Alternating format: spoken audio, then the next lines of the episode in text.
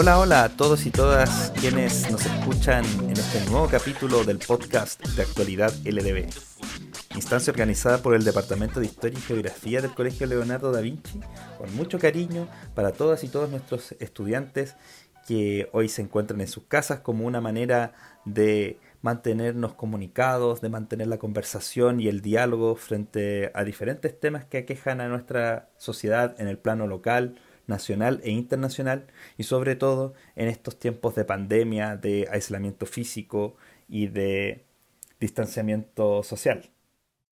Esperamos que estos programas sean de su agrado, que les informen, que les sirvan como un momento de reflexión eh, y esperamos también en algún momento poder contar con la participación de nuestras propias audiencias, porque este es un espacio pensado para, para interactuar y para intercambiar opiniones, cuestión que es sumamente importante en estos tiempos de cambio y de transformación que estamos viviendo. Saludo al profesor Javier Cortés, con quien damos inicio a este nuevo año de transmisiones. Hola Javi. Buen día Sebastián. Eh, bueno, agradezco la invitación. Como decías, espero que eh, este, en este día y de acuerdo al tema que vamos a abordar, saquemos conclusiones importantes y en especial eh, reflexiones que nos ayuden a colaborar tanto con la comunidad estudiantil como con la, con la eh, comunidad vicuñense. Así que un agrado estar acá nuevamente y y esperemos que, nos, vaya muy bien en, esta ocasión. Muchas gracias, profesor Javier, por sus palabras de bienvenida. Y bueno, para iniciar esta conversación nos gustaría introducir el tema que nos convoca el día de hoy.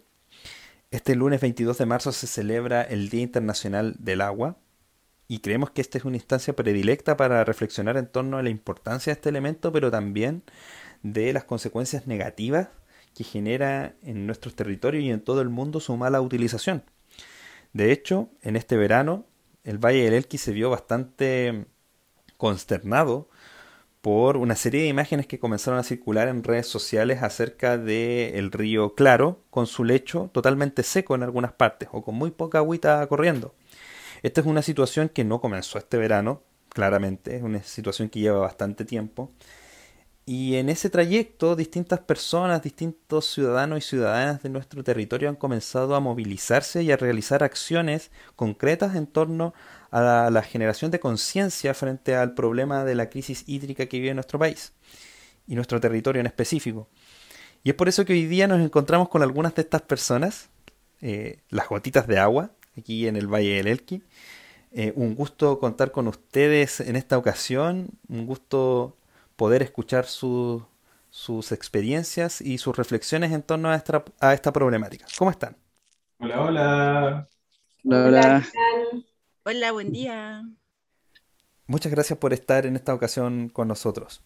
Yo creo que a muchas y muchos de nuestros estudiantes les gustaría conocer un poco más en profundidad en qué consiste el grito del agua, eh, cómo se fue gestando esta organización de las gotitas de agua y, para ello le teníamos algunas preguntas iniciales para ir, ir comenzando la conversación. Por ejemplo, ¿cuál es la principal motivación que tiene el grito del agua, las gotitas de agua? ¿Cuáles creen que son las principales problemáticas que se deben atacar en materia de la gestión hídrica? ¿Y cómo creen ustedes que el arte puede ser un vehículo, un canal para la divulgación de diversas problemáticas sociales, políticas, económicas?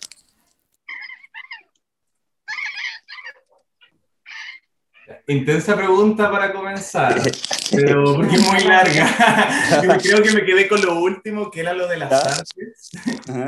Y, ahí te puedo ayudar porque me lo cuestioné todos estos días cuando empezamos a crear esta idea de cómo entender el arte y cómo se entiende el arte hoy en día.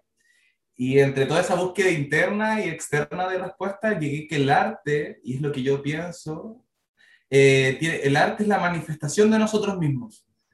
Entonces, cuando nosotros estamos realizando un acto artístico, estamos realizando lo que nosotros podemos hacer, entendiendo el arte como nuestro ser. Y en este caso, la mayoría de las personas que estaban aquí, dentro de sus artes, es decir, dentro de su ser, la danza era como una de las más cercanas y a la cual se podía vincular fácilmente. Y una de estas gotas tenía conocimientos teóricos y fue gestando la idea inicial. Entonces al final el arte lo usamos como a nosotros mismos, porque usamos nuestras habilidades para mostrar la problemática que era necesaria en este minuto. Desde ahí se van mezclando también las distintas eh, voluntades y, y talentos de, otras artes, porque un, arte eh, está como manifestación de, la danza, por ejemplo, el, el arte audiovisual, el tema del el uso de la cámara, la estética, hay muchas aristas artísticas que se cruzan para, mm, para dar este mensaje que, eh, que, bueno, ahora me voy a saltar a, tal vez a otra pregunta, que, que, es por qué moviliza esto, esto del agua. Entonces, desde ahí directamente que una, una gota, entendiendo una gota como una individualidad, una persona dentro de este colectivo, como pensándonos como un mar de, como un océano y que cada gota es importante, cada gota suma a este océano, al río, a todo. Entonces, desde ahí hay una necesidad de una gota, hay otras gotas que, que ayudan, que apañan, que tienen esa misma necesidad, por lo mismo nace esta voluntad. Y a través del arte, porque es lo, lo que está a mano, personalmente a mí el, arte me, me mueve y me, me permite procesar todos, eh, todas mis eh, emociones, sentires, pensares, todo se procesa a través del arte en mi persona. Entonces no veía otra forma de gritar que no fuera así. No, no conozco otra. Ese es como el, el por qué llegar a eso y el agua porque es lo vital. Ya ahí podemos entrar en conversaciones como desde las otras preguntas, pero voy a dejar ahí la, la pregunta rebotando para más gotitas y cerrar mi micrófono. Eh, buenos días a todos y a todas.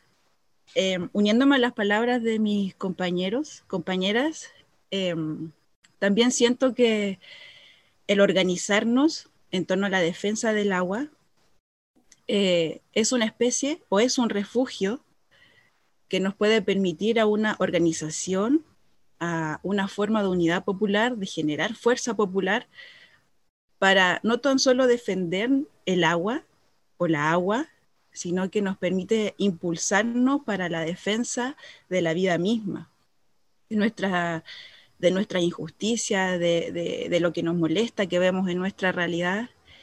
Eh, es una voz y a la vez es un refugio. ¿Por qué? Porque nos juntamos, nos reunimos, conversamos, eh, nos vamos nutriendo, nos vamos informando también al respecto de las distintas problemáticas, eh, de las distintas formas que se están llevando a cabo los procesos, cómo se han gestado, cómo los podríamos mejorar o cómo podríamos ser como una ayuda a esto.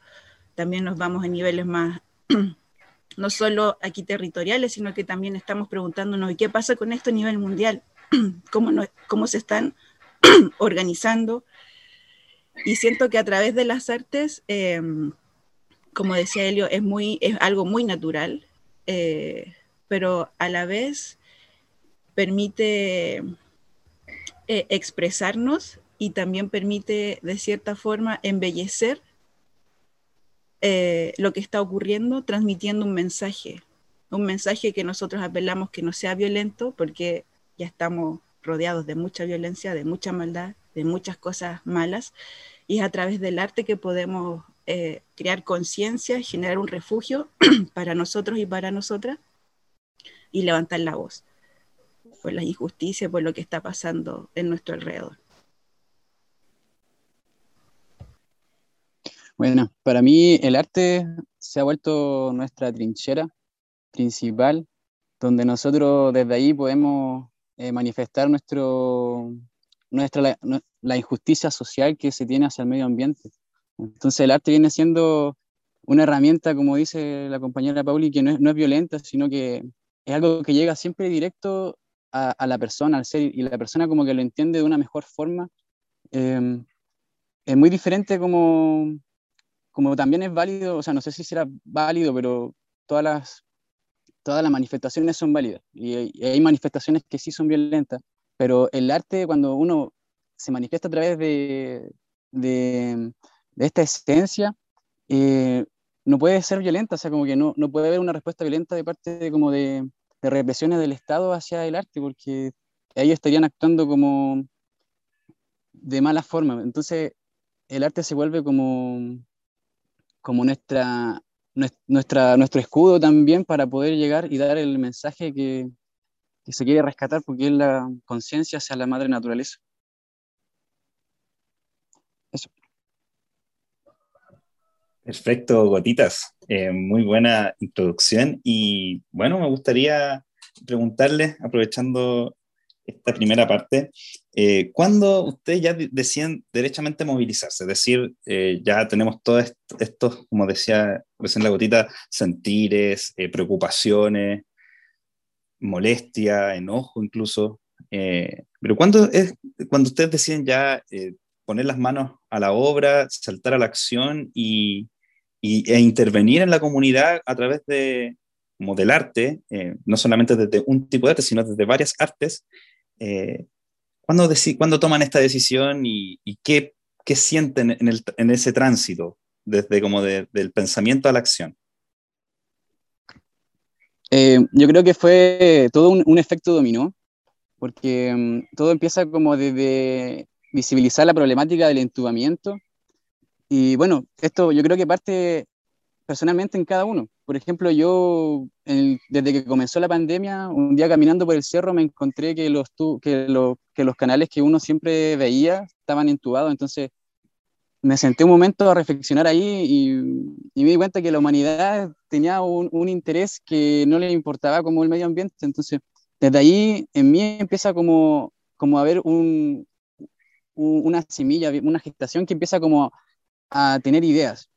Y así eh, nos vamos juntando, nos vamos conociendo entre nosotros y al final como que todo en causa hacia la primera instancia que era, yo creo que era el video, que el video visibilizaba el problema del entubamiento. Y bueno, y de ahí se, se empezó a dar todo. Yo creo que una parte importante eh, de, de, todo esto fue el, el encontrarnos, porque Ahí como dice, dice la gotita, que hay una semilla dentro de, de cada quien que, que, va surgiendo por esta preocupación, porque, bueno, yo no sé si, si todas las personas han, han visto como de la manera en que se trata el agua o, o, los efectos que han tenido las intervenciones de la mano del hombre en, en los cursos naturales del agua. Pero desde ahí yo creo que es importante, claro, como nace una preocupación interna y después reunirnos y que gotitas con voluntades de trabajar y de verdad hacer algo al respecto se junten es primordial, porque nos podríamos haber quedado ahí cada quien con esa semillita y esa preocupación y ese... Y es, un, es una molestia en realidad, yo la siento como una molestia interna, mi cabeza, mi guata, todo mi cuerpo está ahí constantemente en, en disputa, en contradicción, porque es ver un elemento importante vulnerado. Entonces, desde ahí nos juntamos, conocerse es importante, tener eh, la voluntad, la convicción y desde ahí el apañe. Por ejemplo, este, el, el video directamente desde una, una impotencia gigante de ver que esto está pasando, esto está aquí en el territorio directamente y entre comillas no se puede hacer nada porque ya está todo zanjado desde lo legal, desde, mm, desde lo burocrático, estaba todo ya listo. Entonces desde mi lugar eh, ciudadana, vecina, eh, habitante, gotita, ¿qué es lo que puedo hacer más que gritar con mi arte? No conozco otra forma. Desde ahí juntarnos y la voluntad de hacerlo y visibilizar esa problemática para poder generar conciencia y más interés en el tema y organización. Como ese es la, como el, el impulso real para, para todo. Claro, a mí, bueno, me gustaría agregar que dentro de toda esta propuesta artística, ¿cierto? Por ejemplo, los videos, las gotas o las capuchas azules también, eh, hay, un hay un trabajo visual de imágenes, audiovisual, hay un tema estético, hay un tema significativo, simbólico con la danza y sus movimientos, hay un tema de, de, de escribir, lo que, se va, lo que, lo que deseamos eh, plasmar con estas palabras y con estos videos, con estas imágenes, con esta música. Entonces es un trabajo en el cual confluyen muchas, eh, eh, muchas personalidades, quizás muchas, muchos matices, muchos colores de, todos y todas los que estamos participando y, estamos siendo parte de este refugio que nos está llevando a unir fuerza para alzar la voz. Para continuar, eh, Gotitas, igualmente, y dirigiéndonos al, al, tema, digamos, principal que nos convoca, me gustaría saber cuál es el diagnóstico acerca de la crisis hídrica que vive el Valle del Elqui, según su percepción. Yo creo que aún no vislumbramos eh, el nivel de la crisis hídrica que podemos encontrar aquí en el Valle del Elqui, ya que la olla se ha ido destapando hace algún tiempo, han habido manifestaciones incipientes donde hemos podido levantar algunas ideas o proyectos que estaban como IRSA, como el monocultivo, pero cada vez nos vamos dando cuenta, entre más indagamos, más investigamos, que toda la lógica, todo el paradigma actual es un caos en sí mismo, eh, como el extractivismo ha saqueado toda la tierra y como el valle, un trozo tan pequeño de tierra, se ha sobretrabajado a tal niveles donde no, no hay ningún sentido para nada. No hay ni sentido para un árbol, no hay ningún sentido para el agua, no hay ningún sentido para el suelo que se pisa. Entonces, desde que nosotros mantengamos esas lógicas de pensamiento, esas lógicas de convivir con el ecosistema, ese es el gran problema inicial de todo, el momento en que nos separaron de toda instancia eh, de conexión con lo que está aquí, con lo que los rodea. Y yo creo que ahí parte la mayor crisis hídrica. Y de ahí todo lo que de, lleva de eso, de que nosotros nos hayan separado de la conexión eh, principal. Ahora, respecto a un tema quizás más, más específico, eh, ¿cuál es su visión acerca del proceso? Yo sé que lo han comentado de manera más general, pero acerca del proceso de entubamiento de los canales en todas las áreas, digamos, del, del valle. El tema del entubamiento eh, es un bueno, partiendo, claro, por, por separar agua de tierra, eso ya está cortando el flujo de vida en, en todos sus sentidos. Pero una cuestión así como a lo más macro, ver que, claro, hay una intubación, eh, cuando uno, uno ve la, la, intubación, ve un territorio, ¿cierto? Un, un, pequeño tramo donde está entubado, donde está esa agua encapsulada. Y ya claramente esa agua no está llegando al fondo de la napa. Por lo tanto, hay todo un sistema de cuencas subterráneas que no está siendo alimentada en solo ese territorio.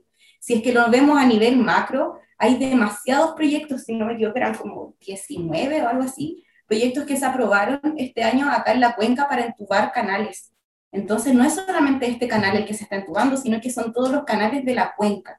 Eso implica que son muchas cuencas subterráneas que no se están alimentando. Eso entre esas interconexiones de cuencas también se van a ver afectadas y la vida de arriba, por supuesto, el flujo de agua disponible que queda para animales, para plantas, ya tampoco va, va a estar. Entonces eso va a afectar el ecosistema en todos los sentidos. ¿no? Y el, también el para qué, porque se llenan con palabras rimbombantes de apoyo hacia hacia el sostén del ecosistema, que con estos tubos no se va a filtrar la tierra, va a llegar más directa, no se evapora. Eh, pero el para qué, eh, nos preguntábamos en el principio cuando redactábamos como el inicio de qué vamos a decir en el video, ¿para dónde están entubando? ¿Por qué están entubando? Eh, si es que esa gota, no, si es que esta gota no, no se evapora y no se va al aire, a la nube y vuelve en su mismo ciclo, entonces ¿a dónde va? ¿A dónde se la están llevando tan rápido? Ese es el, el tema. Yo creo que, mm, que, igual cabe destacar como que este proyecto parte desde la cordillera y está impulsado como para que la, el agua llegue más rápido hacia, lo, hacia las empresas agricultoras. Eh, este proyecto ya lleva como el 80% ya entubado y, y este es como que nosotros nos damos cuenta cuando el entubamiento llega acá en Vicuña, pero todo lo que pasó ya está entubado, entonces como que igual es un poco eh, desolador el, el, el, proceso que ya lleva, porque ya como que lleva bastante, entonces eh, yo creo que cabe destacar que, que todo esto parte desde un sistema económico extractivista y, y ah, se me fue la idea, pero bueno, eh, eso, que que el, entubamiento está destinado hacia los monocultivos y al final como que todo, toda la ley, todos están parando para que esto suceda. Y al final la lucha es como levantar esta levantar estos manifiestos desde nosotros mismos y también que la constitución, el, proceso constituyente pueda hacer, hacer algo para que se pueda cambiar o reformar el código de aguas, que es lo que está impulsando todo este, problema del entubamiento. O sea, problema hacia el medio ambiente, en verdad. Porque para ello un beneficio económico. Eh, con respecto a, lo que hablaban mis compañeros y compañeras, eh, ¿por qué esto del entubamiento? ¿Cuál es el impacto que tiene? Eh, leía que a nuestros ancestros, a nuestros hermanos antiguos, a los pueblos originarios, dentro de las primeras prácticas que hacían para desarraigarnos del contacto eh, y la relación y el vínculo con el agua, con la agua, era privarnos de bañarnos en los ríos, de, disfrutar de este baño diario en nuestros ríos, en nuestros caudales. Y ahora esto si nosotros lo extrapolamos o lo traemos ahora acá a la realidad, ¿qué, qué práctica están haciendo sobre nosotros y nosotras? Entubando nuestros canales. O sea, acá en mi casa los huertos se están secando es una realidad. Entonces ya ni siquiera eso de bañarse y chapotear en una poza en el canal, eso ya no existe y eso también es despojo de nuestra identidad, de nuestra cultura, de nuestra memoria y el por qué quizás para llevarnos a ser personas que, que estemos un poco dormidas, que no tengamos como la posibilidad de despertar y decir, chuta, mira lo que nos están haciendo, mira cómo nos están desarraigando y despojando tanto del agua, pero también de nuestra madre tierra. Perfecto, qué interesantes han sido las reflexiones que hemos escuchado en estos minutos de conversación. La verdad es que con el avance de las opiniones nos hemos dado cuenta que el problema del agua es bastante profundo, que abarca una serie de aristas la mayoría de las veces nos quedamos con las consecuencias económicas o con las implicancias legales del tema, pero ustedes han relevado un aspecto que es fundamental, que es la, la penetración personal de la esfera íntima en, en, relación al agua y al problema del agua, sobre todo en, en un territorio como el nuestro. Ustedes lo señalan en sus intervenciones, eh, nosotros estamos en la última frontera verde antes del desierto más árido del mundo, por lo tanto no es menor que este tema lo conversemos, lo discutamos y que tomemos acciones eh, como comunidad frente al problema. Yo invito a las personas que nos escuchan a seguir el grito del agua en redes sociales. Ahí en Instagram pueden encontrar varias de las intervenciones que ya han realizado en, en el Valle del Elqui, así que para que sigan de aquí en adelante las nuevas intervenciones y se informen y, y también participen, opinen frente a este tema. Y bueno, ya para despedirnos, para ir cerrando este capítulo del podcast de actualidad LDB, nos gustaría que les dijeran algunas palabras a nuestras y nuestros estudiantes de, sobre cómo pueden activar sus voluntades, cómo pueden intervenir, de qué manera pueden participar en, en, en nuestra comunidad para visibilizar, pero también para tomar acciones concretas en torno al, a la escasez hídrica. Cabros, cabras, hagan algo, lo que sea. Javi, o no sé, dale tú, Javi. Cota. Cota, No, no, dale, dale, dale. Ah, ya.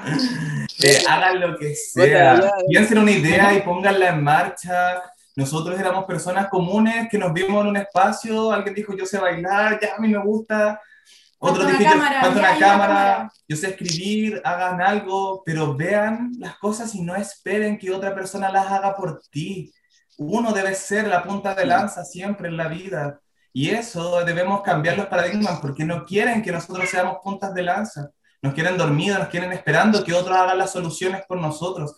Seamos la parte real de las cosas, la solución, el movimiento, el flujo constante. Dejemos de estar sentados y pongámonos a levantarnos y el poder está en nuestras manos. Somos miles y personas que podemos detener a quien sea. Ellos son unos pocos y solo tienen el dinero, algo tan simple. Nosotros tenemos fuerza, tenemos pensamiento, tenemos la danza, tenemos el arte, la pintura, la creación y cuánta más idea que puedan hacer de nosotros ricamente. Así que salir de nuestro espacio, salir de nuestra burbuja, rompan todo pensamiento que nos pueda echar para abajo y transfórmense en pura acción.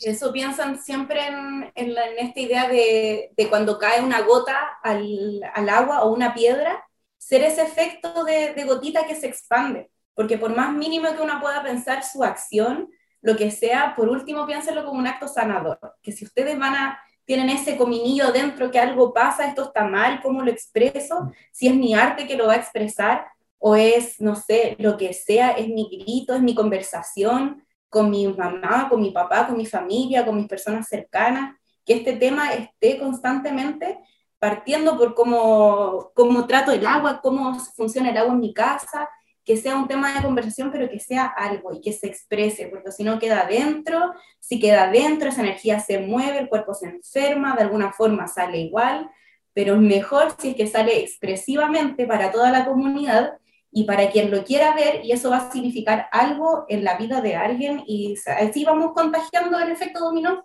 Como decía una gotita al principio, es un efecto dominó, y quien lo detenga no va a seguir votando más dominó, pues así que hay que seguir nomás como sea, desde donde sea. Ahí paso para atrás. Bueno, lo dijeron todo, lo dijeron todo, todo lo que igual tenía en la mente. Pero eso yo, creo que eh, informarse, eh, educarse y, y, desde el ser, eh, trabajar los talentos que cada uno tiene como, como, como ser, como ser existente, cada uno tiene su, su, su, talento, su flor, y eso hay que, hay que regarlo, hay que hacerlo florecer, porque esa va a ser nuestra, no nuestra arma, pero sí nuestra, nuestra sí, bueno, nuestra arma, como decía Helio, nuestra lanza, que, que no, nos va, nos va, una, nos va a hacer feliz y nos va a, nos va a, nos va a hacer sentirnos realizados con lo que estamos haciendo.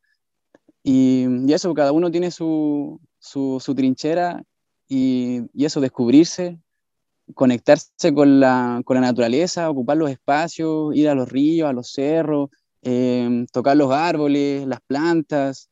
Esa conexión al final con la naturaleza es nuestra conexión con la madre, es nuestra frecuencia natural. Entonces, la, mi consejo es como volver a eso, volver a la naturaleza, desde ahí empezar a construir, desde ahí volver al origen, a, a las raíces. Y eso, informarse harto. Y si tienen alguna, alguna, algún sentimiento de, de que las cosas no están bien, eh, indagar más ahí qué está pasando, buscar información, internet hay muchas cosas, y conversarlo con los amigos, con, con la familia, y ver qué se puede hacer. Y, y, eso, y otro consejo que todo, todo, todo sale mucho más bonito y mucho más sano para el ser humano cuando se hace desde el amor, desde la armonía de construir y, no desde de actos más violentos, sino que porque de repente la, desesperación nos lleva a pensar así como ah, cosas que, que, al final no vamos a hacer o, o nos hacen mal también. Pues entonces, hacer cosas, construir desde esa armonía y, y conversar, comunicar harto con, con, los demás. Eso. Quería agregar algo ahí, aprovechando el impulso de, de la gotita, de, con respecto al, al impulso, como qué es lo que va a mover todo esto.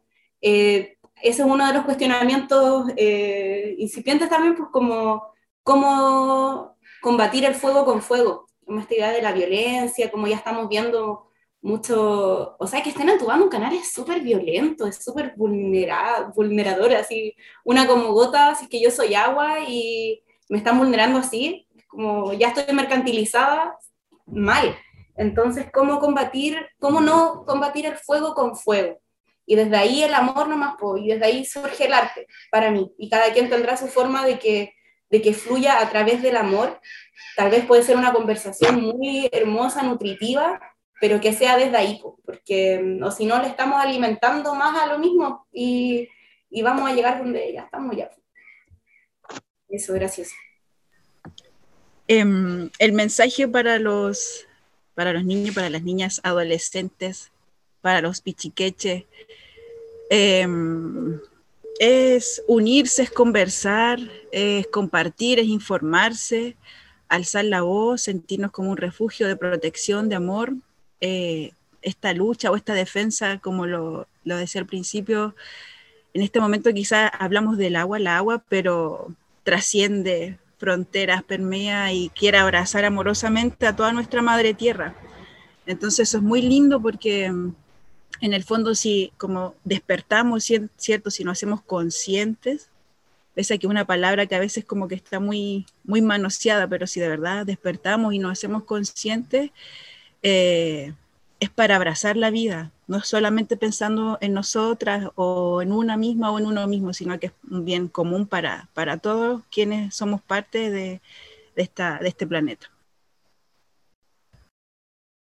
Eh, la verdad que quiero agradecer esta instancia, más que nada en este largo camino que es concientizar eh, acerca de lo que es el, el problema hídrico, específicamente la escasez de agua en el Valle del Elqui, y, también agradecer por, eh, porque también se da la instancia para que eh, nosotros como profesores, ¿cierto?, podamos crear, o más que crear, formar, ¿ya? o contribuir a que los estudiantes y las estudiantes puedan poco a poco eh, ser personas reflexivas, ser personas críticas, ¿cierto?, que se cuestionen eh, los distintos aspectos de la vida y, principalmente reflexionen acerca de temas tan importantes como es el cuidado del recurso del agua. Así que eh, muchas gracias, agradezco a, todas las gotitas que, estuvieron presentes el día de hoy y, se agradece también el, como digo, este camino de concientización acerca del, del agua.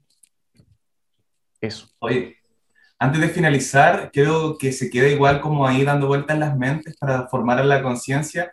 El agua debemos sacarla de ver como un recurso. Nosotros resignificamos eso, el agua no es un recurso, el agua es un ser que siente algo más que convive en nuestro sistema. No está a nuestro beneficio.